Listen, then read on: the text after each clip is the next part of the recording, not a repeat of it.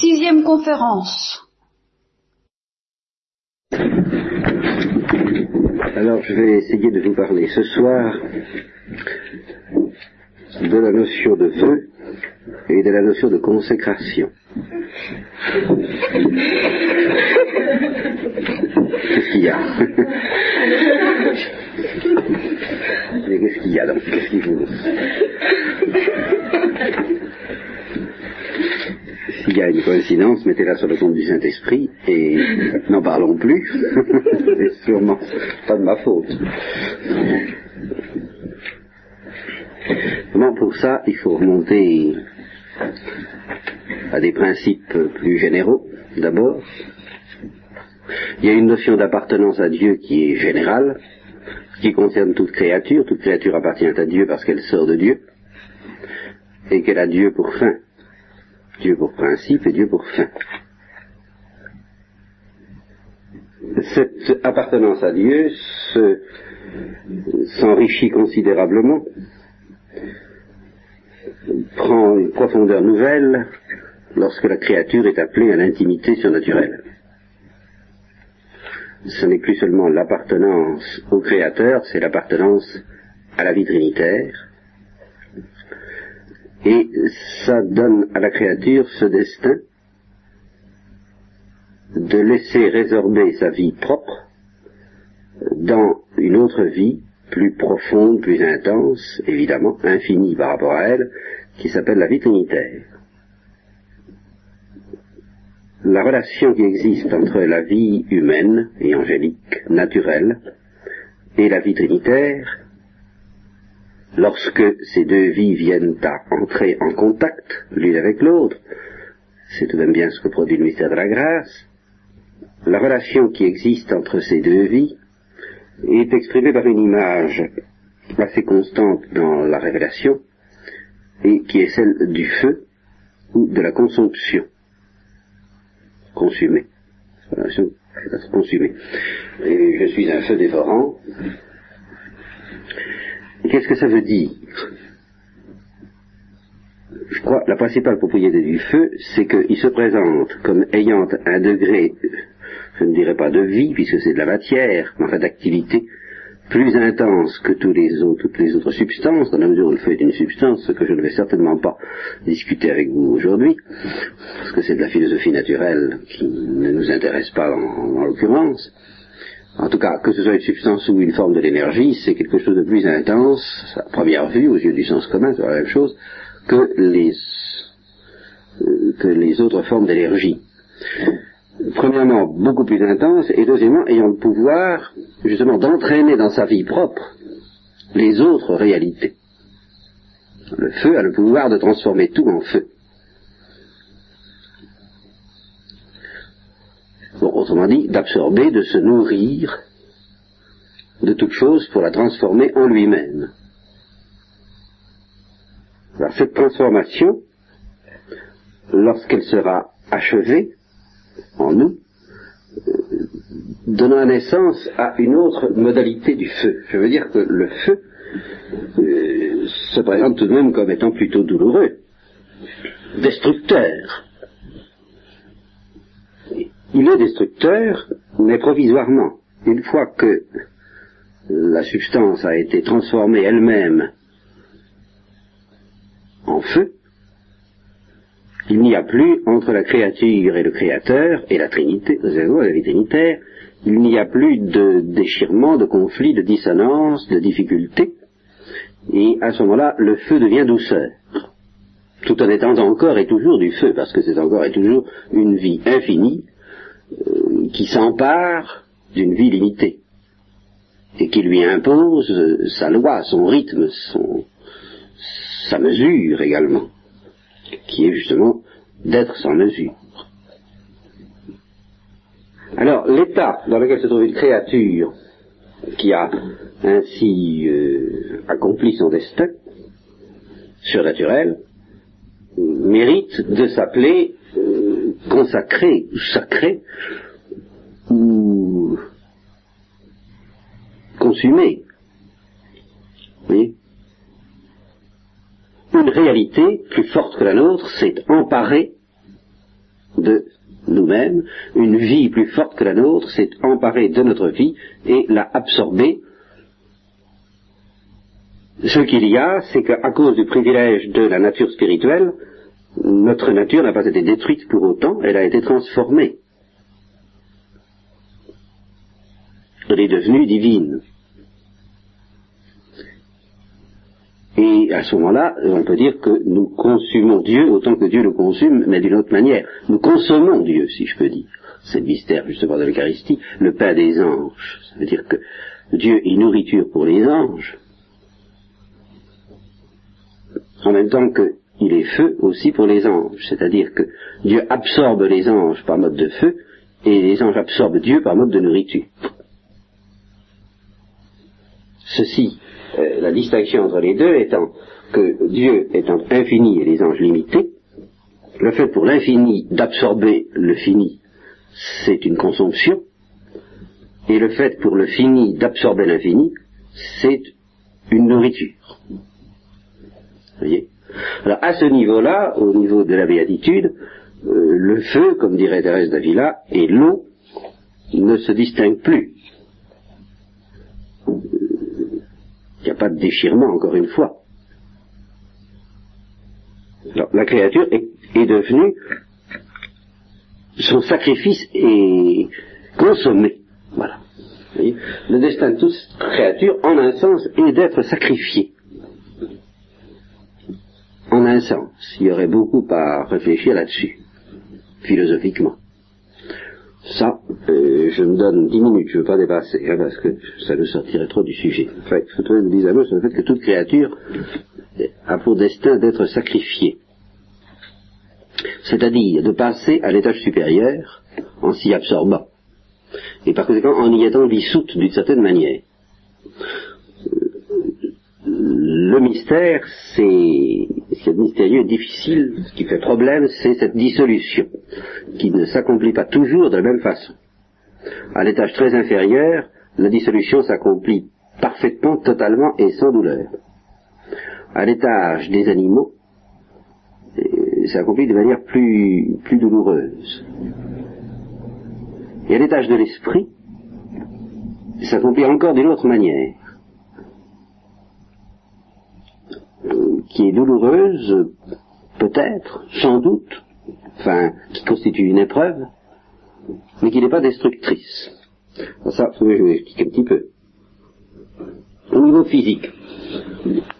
Alors, écoutez, c'est très simple. Imaginez euh, deux, euh, deux, atomes d'hydrogène et un atome d'oxygène qui se réunissent pour faire de l'eau. Eh bien, euh, c'est ainsi qu'ils accomplissent leur destin et leur sacrifice. Voyez-vous euh, C'est en s'unissant, parce qu'en s'unissant, ils cessent d'être ce qu'ils étaient. Ils perdent leurs limites, mais ils perdent aussi leur définition, leur, essence. Ce n'est plus de l'hydrogène, ce n'est plus de l'oxygène, c'est de l'eau. Ils s'intègrent à l'univers, à un ensemble plus vaste, à quelque chose de mieux que ce qu'ils étaient. Et ils s'y perdent ils y perdent leur consistance propre. Et ils le font sans douleur. C'est à la fois euh, une mort et une extase, si vous voulez. Cette euh, oblation de l'hydrogène.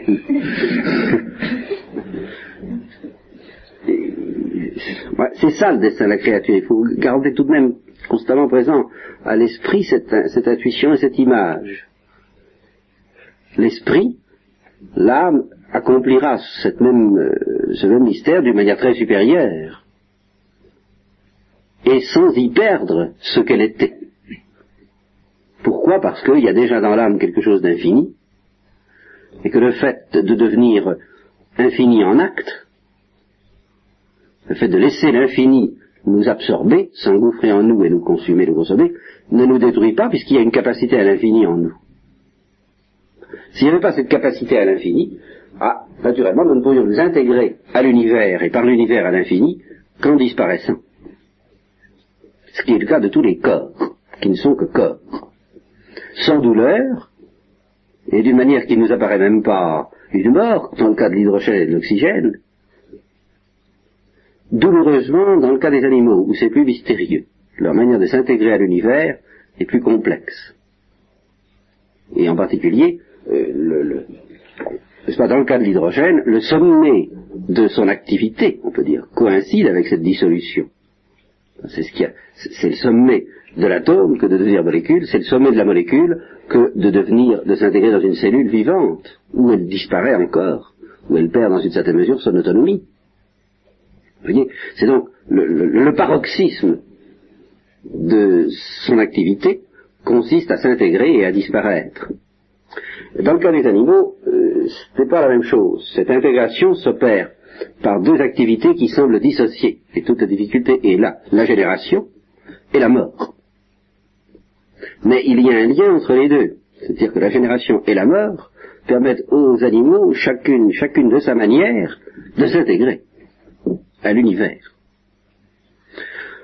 Alors là, je n'entrerai pas dans les considérations philosophiques. Pourquoi est-ce que chez les animaux c'est plus compliqué et que ça comporte cette euh, ambivalence? Je crois que c'est parce que les animaux préfigurent déjà la vie de l'esprit. Et qu'ainsi, euh, ils ne peuvent pas purement et simplement s'intégrer en disparaissant, euh, comme, comme les êtres inanimés. Et que cependant ils doivent disparaître parce qu'ils ne sont pas vraiment esprits. L'activité par laquelle, en somme, il s'intègre à l'univers de la manière la plus parfaite qui est la génération, ressemblant euh, au fond à une sorte d'extase et de sacrifice, mais de sacrifice tel que nous, nous aurons à le connaître spirituellement, eh bien, euh, à cause de cela, ne produit pas leur dissolution ipso facto, tout de suite. Mais il faut que ces dissolutions interviennent parce que ce ne sont pas des âmes. D'où la, mort vient compléter la génération, si je peux dire. On voit en général, on présente des choses en général d'autres manières. On dit la génération est un remède à la mort. Et, je serais presque tenté de dire le contraire. Que la mort est, un remède chez les animaux aux insuffisances de la génération. Ils ne sont pas intégrés parfaitement par la génération. Ils, restent, dans leurs limites malgré tout. Ils n'ont pas, ils pas complètement explosé, quoi, si je peux dire. Réellement et définitivement. Alors, ben, il faut que la mort vienne achever ce que la génération n'a pas complètement achevé. Mais ces deux mystères sont étroitement liés. Ce que la littérature a abondamment pressenti, les poètes ont pressenti à leur manière, sans savoir de quoi ils parlent, n'est-ce pas, en liant l'amour et la mort, voyez. Mais ça, effectivement, ça a des, une signification très profonde dans le destin de créature. Mais alors, ça, passons sur cet étage intermédiaire et arrivons à l'esprit, à l'âme. Alors il faut bien comprendre que cet amour qui est offert à l'âme, cet amour à l'égard de l'infini et cette absorption de son être dans l'infini et cette absorption de l'infini, cette pénétration de l'infini dans l'être de l'âme, est à la fois exaltation et mort, indissociablement. Seulement, c'est pas une mort euh, purement et simplement, c'est parce que justement l'âme ne disparaît quand même pas. C'est un événement semblable à la mort, mais qui n'est pas une mort. Et c'est pourquoi il est immédiatement suivi euh, d'une résurrection. Mais intrinsèquement, au plan spirituel, il n'y a pas besoin de résurrection des corps, n'est-ce pas? On a besoin d'un acte nouveau de Dieu pour ressusciter le corps. Il y a à la fois donc le même acte, le même mouvement intérieur par lequel une âme en s'offre à l'amour infini, vous voyez, est à la fois l'intensité, l'activité la plus intense, c'est comme pour l'hydrogène. On retrouve la même loi avec cette différence que l'hydrogène disparaît vraiment et que l'âme ne disparaît pas, elle s'y retrouve. Et même elle y acquiert une consistance trinitaire qu'elle ne pouvait pas avoir avant. Puisqu'elle se met à parler de dialogue trinitaire, alors qu'avant, elle parlait qu'un dialogue de créature. Mais c'est ça qu'on appellera alors le sacrifice intérieur. Vous voyez, c'est un acte qui est à la fois le sommet de l'activité de la créature, c'est ce qu'il y a de plus intense, de plus parfait, de plus beau, et en même temps, une sorte de dissolution, de disparition, d'anéantissement de mort, parce que ce qui meurt à ce moment-là, au fond, ce sont ses limites. C'est justement pour ça que ce n'est pas une mort parfaite, parce que ne meurent que les limites. Ben, comme nous avons beaucoup de limites, ça fait quand même pas mal. Mais, comme nous n'avons pas que des limites, c'est quand même pas à proprement parler une mort. Nous, nous recélons en nous les, racines d'une activité infinie, mais euh, ça dort considérablement. Et nous nous déplaçons beaucoup plus volontiers au niveau des limites, nous sommes plus à l'aise. Voyez Et nous éprouvons la disparition de nos limites comme une mort, parce que nous, ne savons pas, nous ne pouvons pas savourer encore le fonctionnement de nos puissances d'infini. Je parle d'un infini surnaturel, bien entendu. Alors voilà ce que j'appelle le sacrifice intérieur. les anges font ça d'un seul coup. Hein. C'est fini, c'est réglé, c'est liquidé. Ils, font, ils accomplissent un sacrifice intérieur par, un seul acte. Alors, comme à chaque fois qu'il faut se jeter à l'eau, évidemment, il faut fermer les yeux et ça s'appelle l'obscurité de la foi. Et où C'est un mouvement. Alors c'est un mouvement sur lequel on pourrait parler indéfiniment parce qu'il n'est pas, ne ressemble pas à un mouvement humain. C'est en étant un mouvement humain. Il ne réclame pas une force humaine tout en réclamant une force. Mais c'est pas une force comme les autres c'est la force de regarder l'infini finalement. Et, et parce que l'on voit l'infini, parce qu'on garde la force de le regarder, de ne plus de ne plus se défendre par ailleurs, je sais pas, de ne plus chercher à être fort par ailleurs, c'est ça la grande difficulté, de ne plus regarder autre chose. C'est la force concernant la direction du regard. C'est là où il ne faut, pas que le regard dévie. Mais si vous, si vous supposez que le regard est fixé, il n'y a plus besoin de force du tout. Le mouvement ne peut plus se définir comme un mouvement de force, mais au contraire comme, une, comme un abandon total, au sens même pas des spirituels, au sens où on abandonne la situation. Il n'y a plus de lutte, il n'y a plus de combat, il n'y a plus rien à... Euh, on se laisse aller complètement, quoi. C'est le laisser aller, la paresse la plus absolue, si vous voulez. Mais présupposant l'énergie avec laquelle le regard ne change pas de direction. Tout est là. Alors ça, c'est l'accomplissement parfait de la créature, c'est le sacrifice parfait, sacrifice de louange, sacrificium laudis, sacrifice de louange à la flamme divine. Et puis c'est fini, et puis c'est réglé. Euh, je vous ai dit à la retraite de Vendôme euh, ce que ça impliquait dans le détail ça implique la spiritualité terrestre de l'enfant Jésus, quoi. C'est encore elle qui explique le mieux ce que ça implique.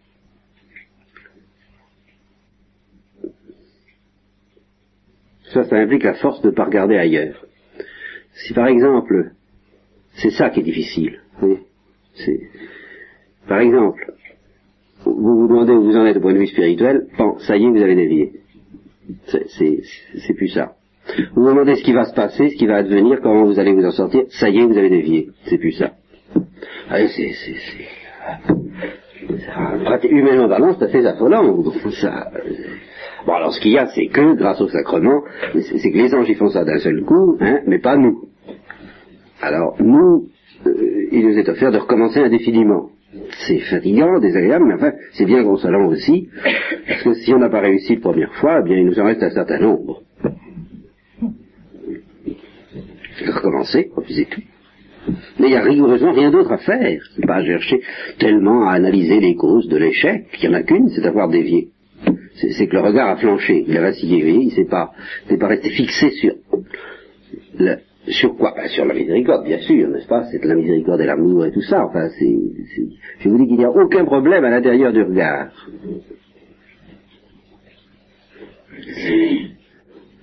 C'est extrêmement simple, mais euh, c'est difficile à faire parce que c'est difficile d'en rester là. D'où tous les problèmes concernant la prédestination, leur enfin, tout ça, dans la mesure où ces problèmes nous les posons de manière autrement que purement spéculative, eh bien, le regard a flanché, il a vacillé. Ah, c'est fini. Enfin, c'est fini. Jusqu'à ce qu'on rectifie le tir, qu'on revienne à l'attitude initiale qui est l'attitude du sacrifice et de l'oblation. Il n'y en a pas d'autre, c'est ça le sacrifice. Vous voyez que c'est extrêmement simple. Alors je connais une personne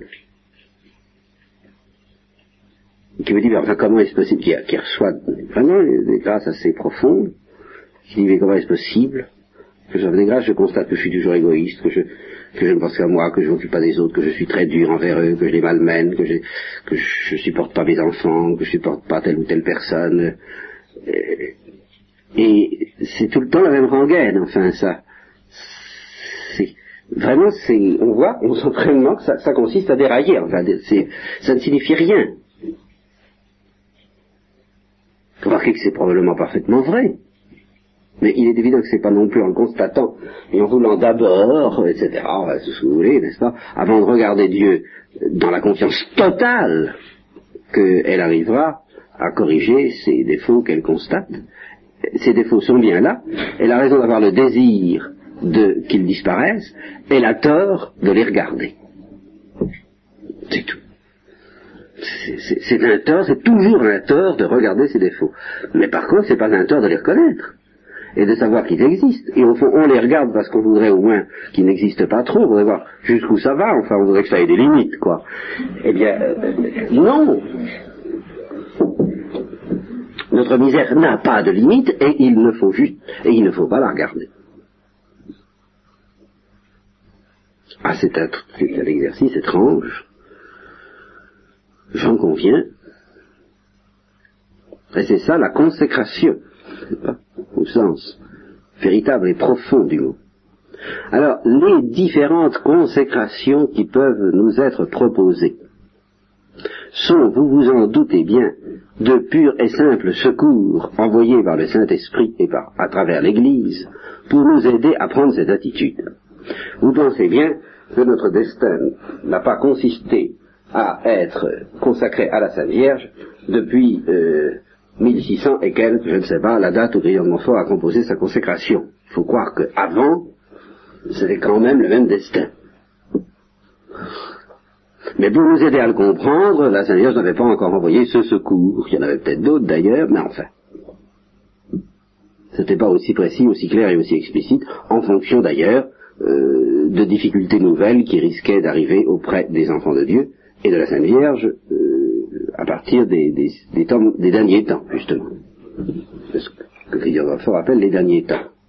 Encore que les derniers temps, c'est depuis Jésus-Christ, surtout. Hein. Le reste, euh, ce sont des différences accidentelles. De même, euh, ça n'est pas depuis 1893 et 1897 qu'il faut euh, s'offrir victime à l'amour miséricordieux. Avant, ce serait pas, c'était pas ça. C'était, il fallait trouver autre chose pour être sauvé, hein, ou pour la sainteté. Hein, c'était, il fallait s'offrir à la justice, mais depuis 1897, c'est changé, c'est la miséricorde, n'est-ce pas? Vous pensez bien que non, hein, c'est pas, c'est pas possible ça. Depuis que le Christ est venu et qu'il nous a parlé, et même depuis que Dieu a créé l'homme, le Saint-Esprit l'invite à ce mouvement.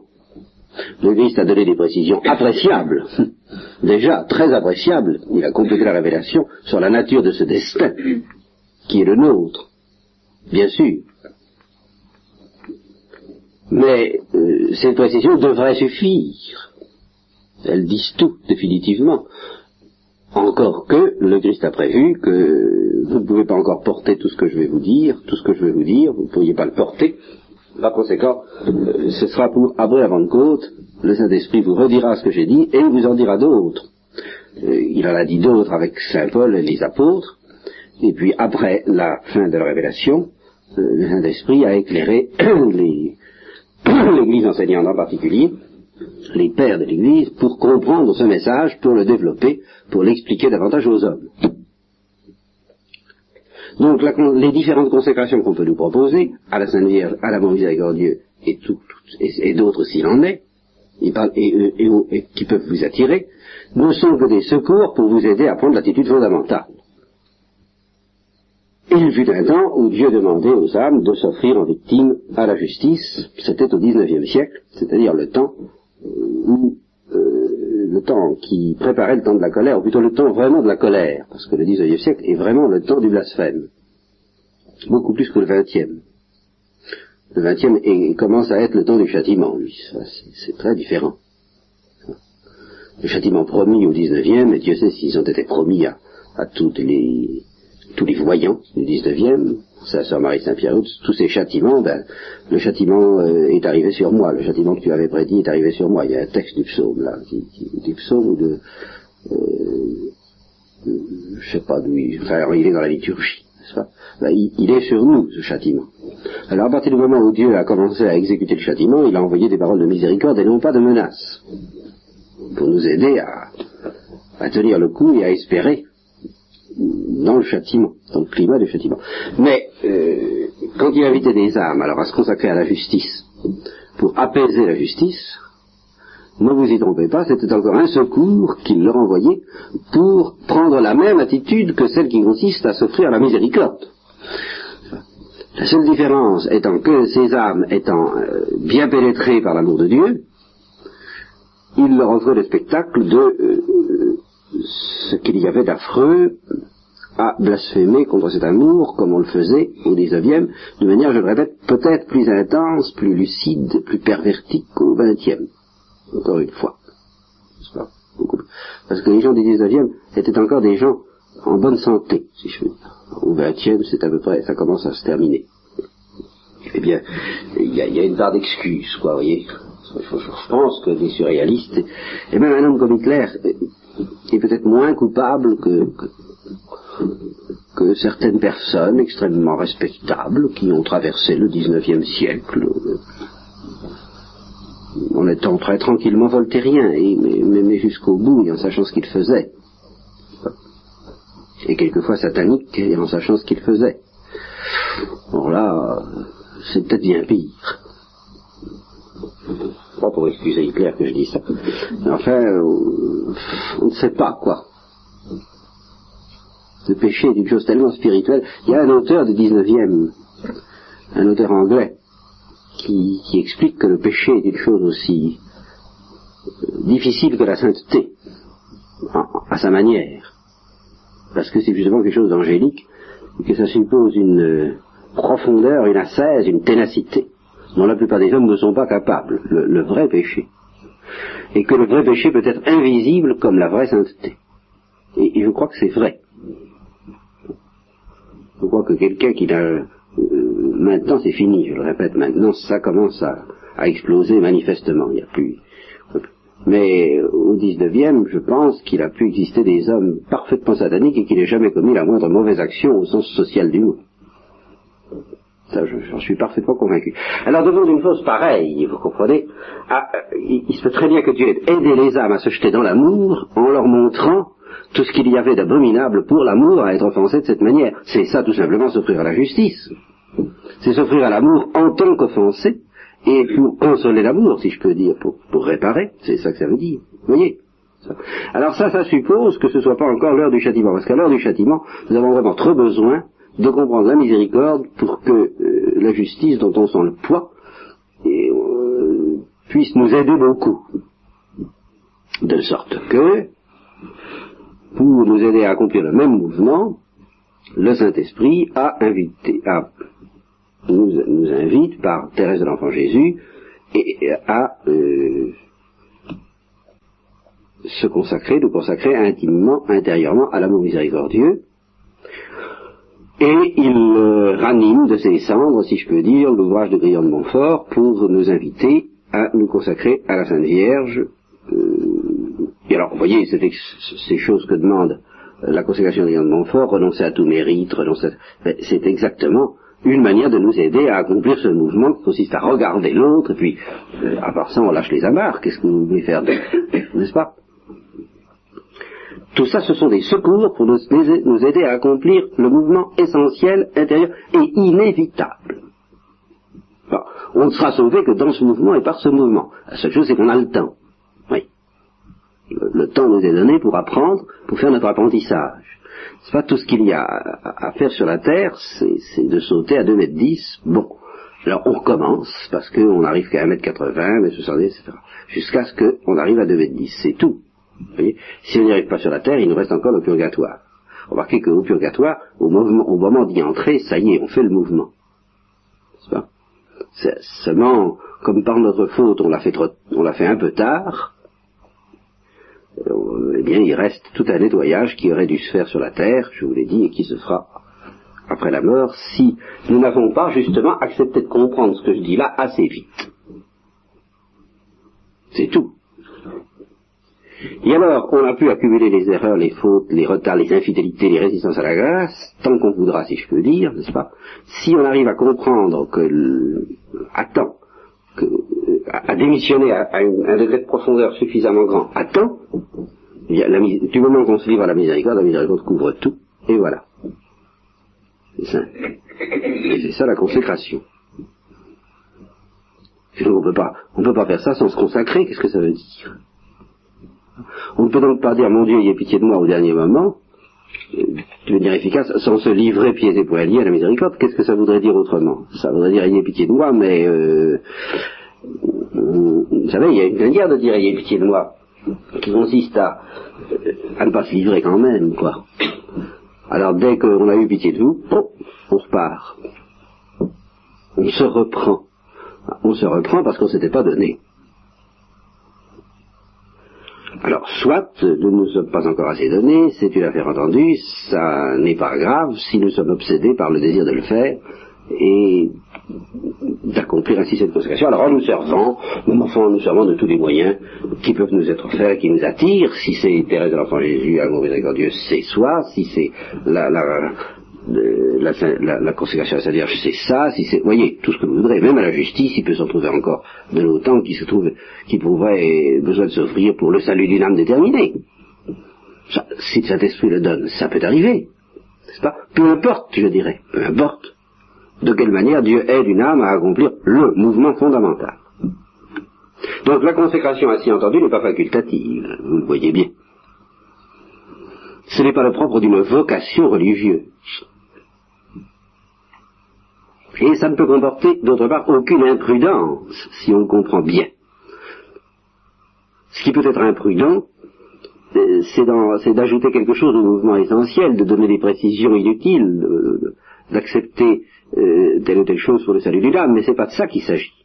Il s'agit de se consacrer, c'est-à-dire de se livrer à la substance divine, sous quelque forme qu'elle se présente, justice, miséricorde, amour, tout ce que vous voudrez, mais de se livrer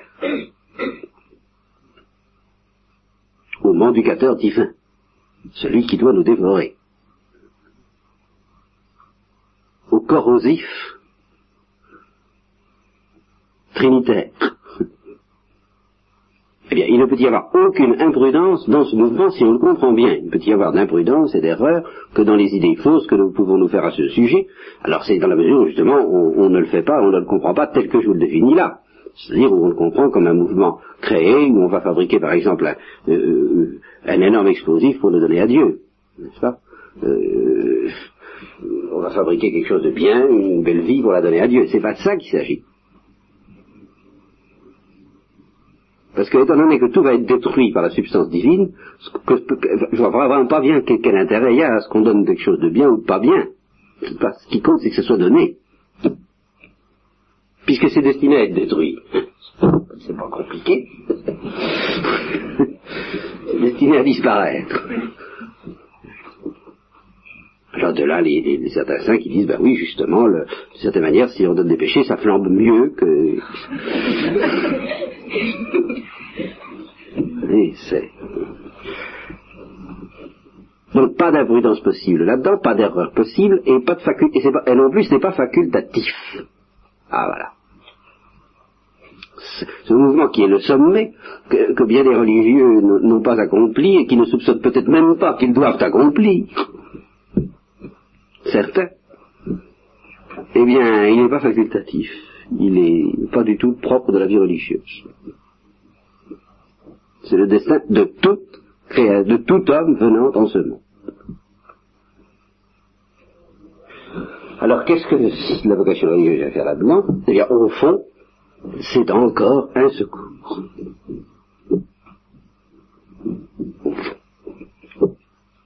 C'est un secours parmi d'autres. Il y en a d'autres secours. Je connais un garçon qui est devenu aveugle à 20 ans. Eh bien, si vous, si vous passez sur tout ce qu'il peut y avoir d'effrayant dans cette dans cette aventure qui peut paraître tout de même pire à certains égards que dans la vie religieuse, humainement, si on, simplement un titre humain. On disait à un homme qui n'avait même pas la foi, on dit voilà, faut choisir.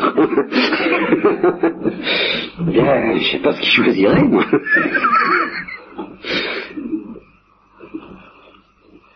C'est quand même assez radical comme, euh, comme événement, n'est-ce pas? Bon, il y en a d'autres. Il y a combien d'autres secours La différence, c'est que ce secours de la vie religieuse, il nous est offert lui aussi. Mais Dieu peut aussi nous envoyer des secours euh, providentiels euh, consistant à accepter ceci ou cela, voyez, de plus précis. Grâce à quoi, si nous l'acceptons, ah, les choses seront très facilitées.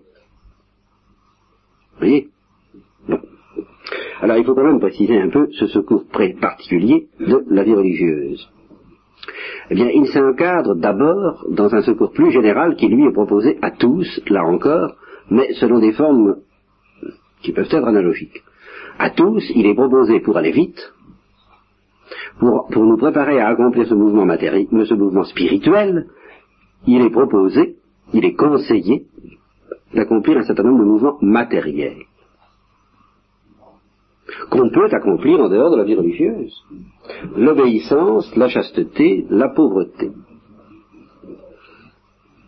C'est-à-dire, ces trois choses-là, consistant à obéir un peu plus que ce n'est strictement obligatoire, et même beaucoup plus, à être chaste beaucoup plus également, et en un sens, malgré tout, on peut dire aussi seulement un peu plus, étant donné euh, les très réelles difficultés, croyez-moi, de la vie conjugale dans ce domaine, euh, alors disons un peu plus, quand même, mais peut-être plus facilement en fin de compte.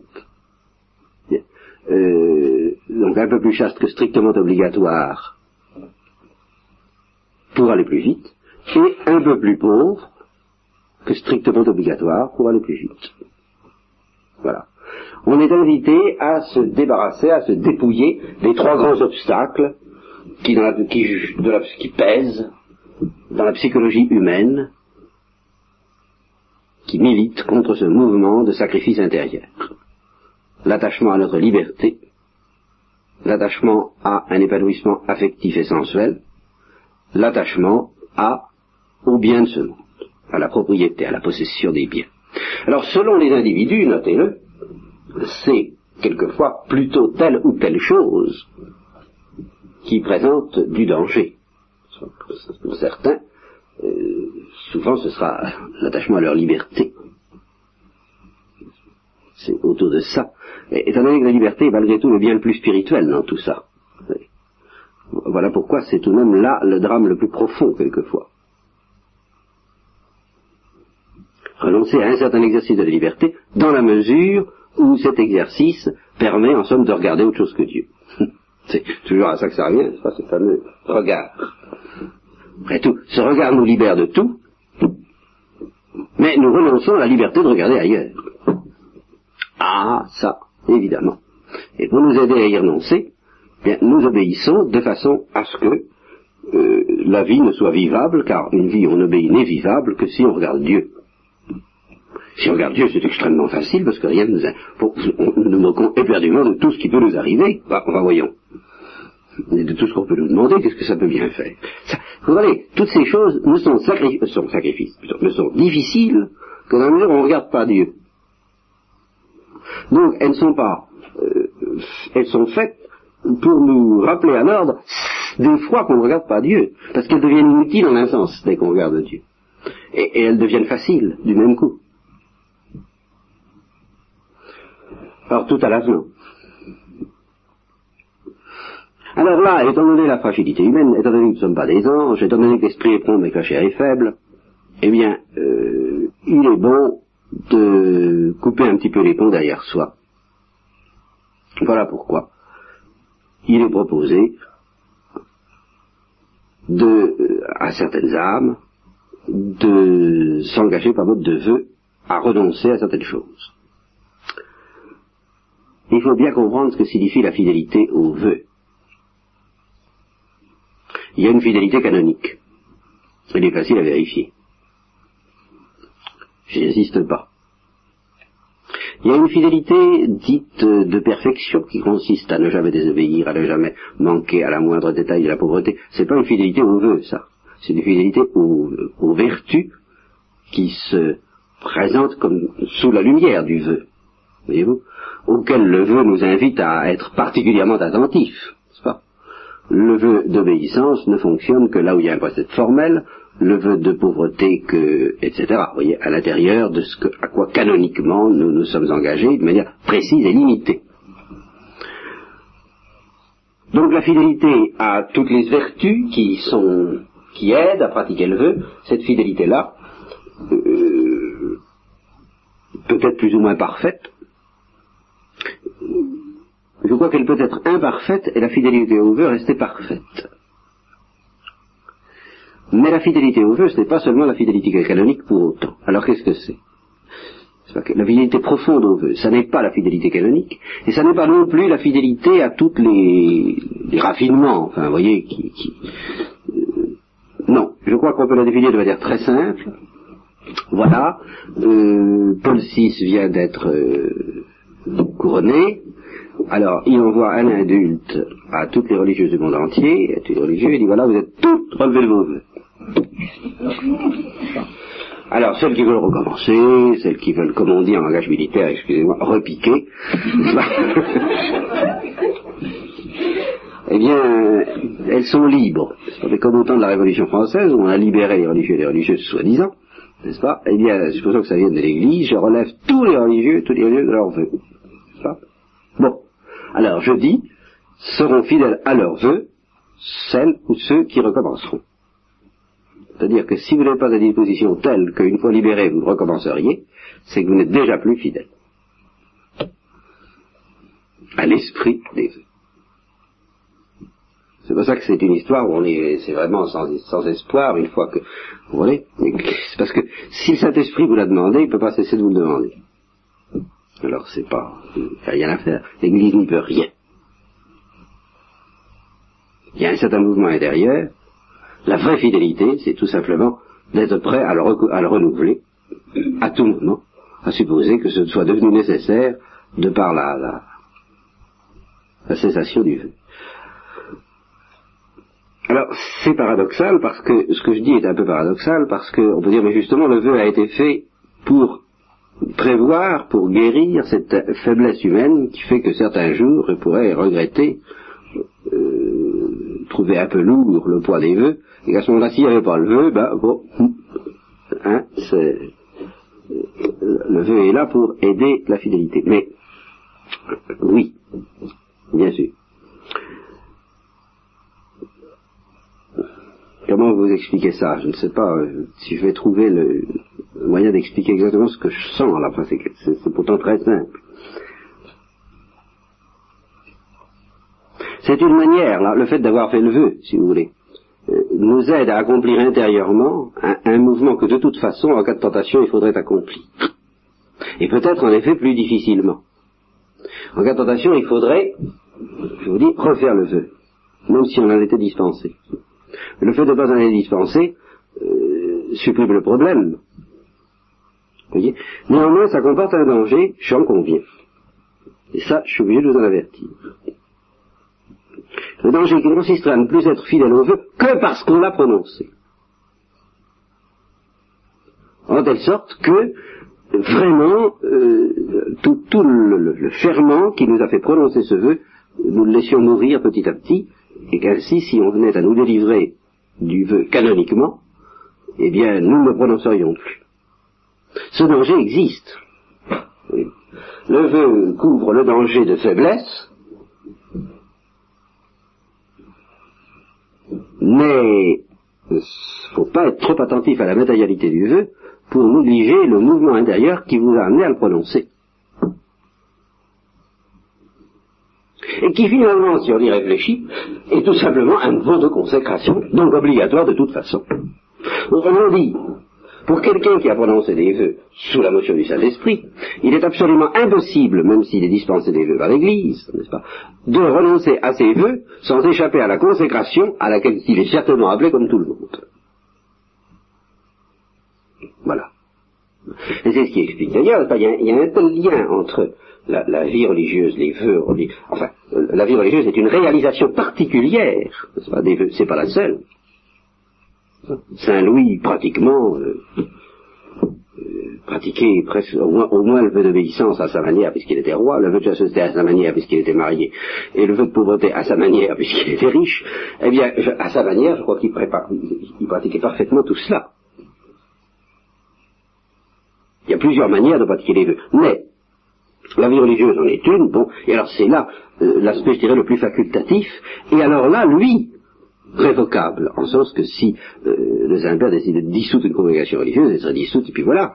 Et puis peut-être qu'à ce moment-là, pour des raisons apostoliques ou parce que ou en temps de persécution, euh, vous seriez toutes obligées de vivre dans le monde, qui sait, en, temps de persécution. Ça peut, arriver, hein, vous avez du au lendemain. Bon. Alors, euh, à ce moment-là, relevez ou pas de vos voeux,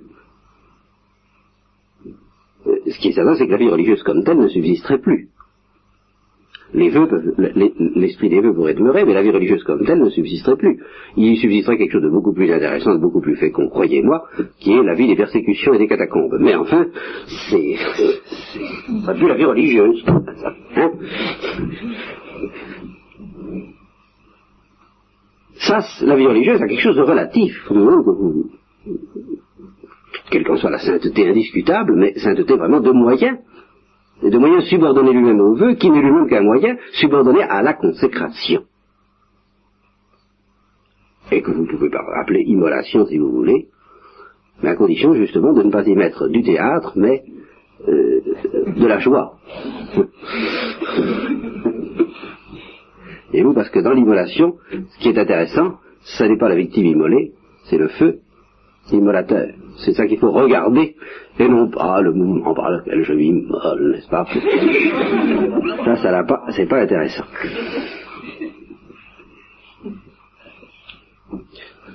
Alors, au fond, non seulement être fidèle au vœu, c'est être prêt à le renouveler même si on est dispensé, mais au fond, être fidèle au vœu, c'est être fidèle à ce dont le vœu n'est qu'un moyen,